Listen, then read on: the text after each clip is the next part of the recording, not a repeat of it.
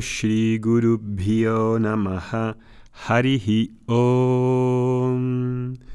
Muy buenos días a todos. Ayer comenzamos con el curso de madurez emocional y estuvo bastante bien encontrarse con, con este grupo de personas que ha dado un paso adelante y ha querido tratar todos estos temas que hemos visto aquí en la última serie de madurez emocional y otros que vamos a hablar más en profundidad y es una alegría ¿no? para mí pues eh, ver ese, ese interés eh, que hay por, nuestro trabajo es una forma creo de apreciar el trabajo que llevamos haciendo ya en Vedanta Academy eh, casi ya seis años que haya este número elevado de, de alumnos que no solamente les interese escuchar los podcasts o leer los artículos, sino que dan muestras de, querer ir un poco más hacia adelante, de querer tener un compromiso un poco mayor, de priorizar lo que les importa y actuar. Y la verdad es que siempre va a haber diferentes personas en diferentes momentos que quieran comprometerse que quieran tener una un mayor intensidad, un mayor compromiso con su estudio, con su conocimiento, con su transformación. Em, para eso tenemos diferentes avenidas a las que uno puede entrar. Tenemos el podcast, que es una apertura muy buena, creo, a todas las personas que quieran conocer más sobre la cultura védica, especialmente del Vedanta, y quieran saber sobre cómo se lleva una vida de preparación, una vida de madurez emocional, una vida de fuerza interior.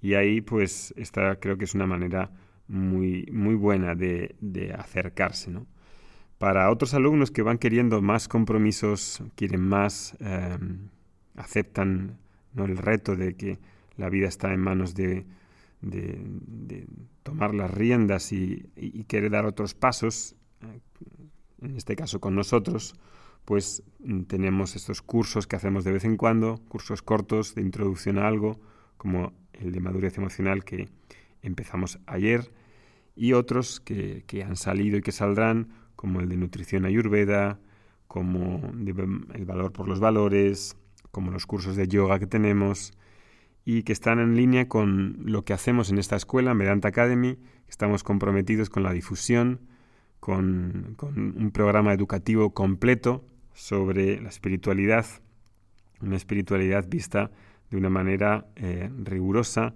sistemática, con una profundidad creo que, estamos ofreciendo que no está en muchos otros sitios, de una manera también organizada, eh, ordenada y que eh, en mi experiencia pues no he encontrado cuando, cuando lo he buscado con los maestros que he tenido, siempre ha sido un poco disperso, salvo con, con Swami Dayananda, que es cuando tuve esta, esta idea cuando terminé de estudiar, esta compartir con vosotros, con las personas que están interesados en dar esos pasos, pues fue una idea que quise hacer y que al final ah, se, ha, mm, manifestado, se ha, terminado con esta escuela que da lugar a, que las personas que están interesadas en la espiritualidad puedan tener un conocimiento de primera mano de una tradición como la del Vedanta y de una manera siempre ordenada, rigurosa, sistemática.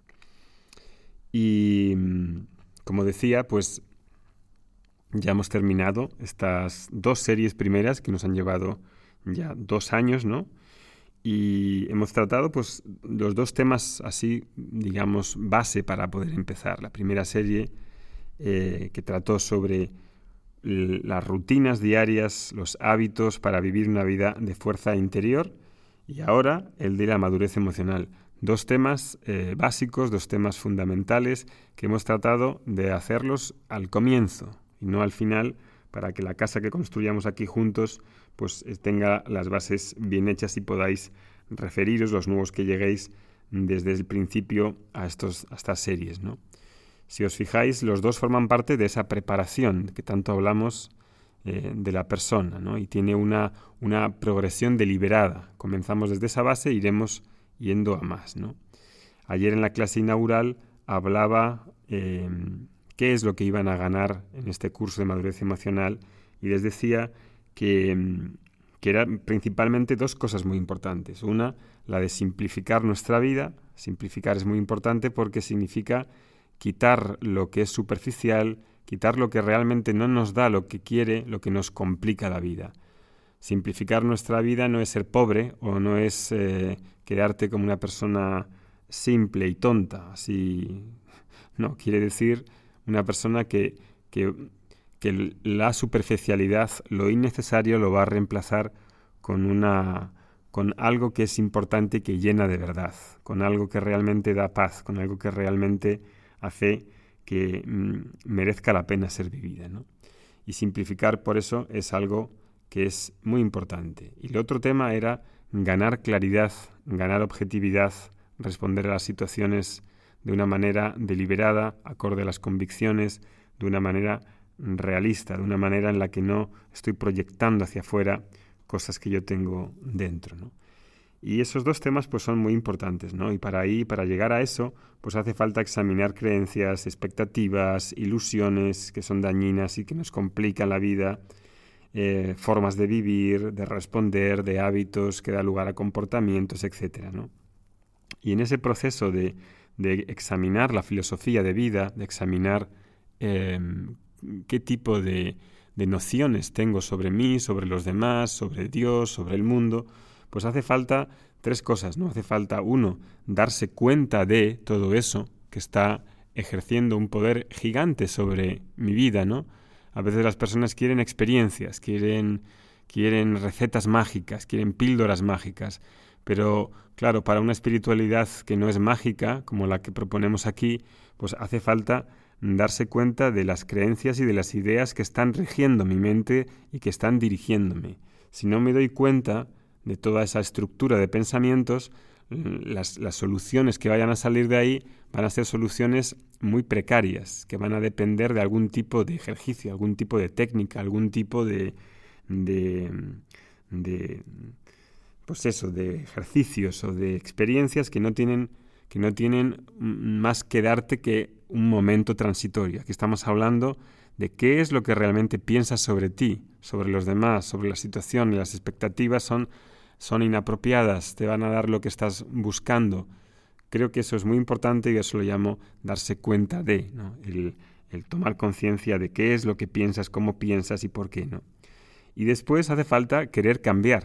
Si no quiero cambiar, nadie puede hacer que cambie eh, mm, si yo no quiero cambiar. Eso es un tema muy importante y por eso ahí las personas que se han dado de alta en ese, en ese curso pues quieren cambiar algunas de las cosas que hemos hablado en este podcast. Eso es un tema muy importante, porque si no estoy convencido de lo que gano o de lo que pierdo, de lo que pierdo en términos de inmadurez, en términos de, respuestas inmaduras, pues si no lo veo, por eso no doy un paso más.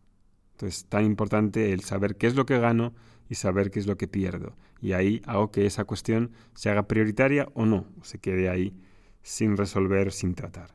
Y después, como tercer paso, no solamente mm, darme cuenta de y querer cambiar, sino poder cambiar, tener la fuerza, tener la voluntad y tener la energía para poder cambiar. Y este tercer punto tiene que ver con, con el estilo de vida, con los hábitos, con, em, con cómo vivo. Y eso lo hemos tratado ya en gran medida en esta serie del podcast primero llamamos la rituales y rutinas para una vida de fuerza interior. Si me falta alguno de esos tres elementos, pues obviamente no puedo hacer una transformación efectiva. Y es algo que haré, que traeré a este podcast una y otra vez para que nos quede claro ¿no? que se tienen que alinear esos tres factores. Y mm, ahora, ya que hemos terminado esta serie, ¿no? estas dos series, pues hace falta elegir cuál será la siguiente, ¿no? Y cuál será la siguiente es algo que estoy pensando y todavía no he decidido, no he decidido bien qué tema voy a elegir para continuar los siguientes, eh, los siguientes probablemente meses, los martes y los jueves, ¿no? Entonces estoy pensando, estoy pensando si hablar sobre este tema de una vida de yoga, una vida de yoga, o empezar a hablar del viaje del conocimiento, porque son dos procesos que van en paralelo. Una vida de yoga implica preparación, implica fuerza interior, implica un crecimiento interno y una vida de autoconocimiento puede ir al mismo tiempo, pero normalmente tengo que prepararme, he de prepararme y he de ver una serie de cosas, porque si no el conocimiento, pues uno no, no le interesa, no tiene un compromiso con estudiar, no tiene un compromiso con, con examinar en profundidad las creencias que me hacen daño, las creencias que mantengo. Y hasta que eso no se vea, probablemente el viaje del conocimiento no acabe con un nivel de compromiso mayor. Y eso como todavía no lo hemos tratado en cierta medida, creo que hace falta verlo. Pero tengo esta duda de si empezar por el tema de una vida de yoga o un viaje por el conocimiento. Si queréis decir algo, si queréis votar, lo vamos a poner ahí en el, en el grupo de Facebook y me decís qué es lo que preferís. Un viaje de conocimiento o una vida de yoga. Nos vemos el próximo martes. Que tengáis buen fin de semana. Hariom Tatsat.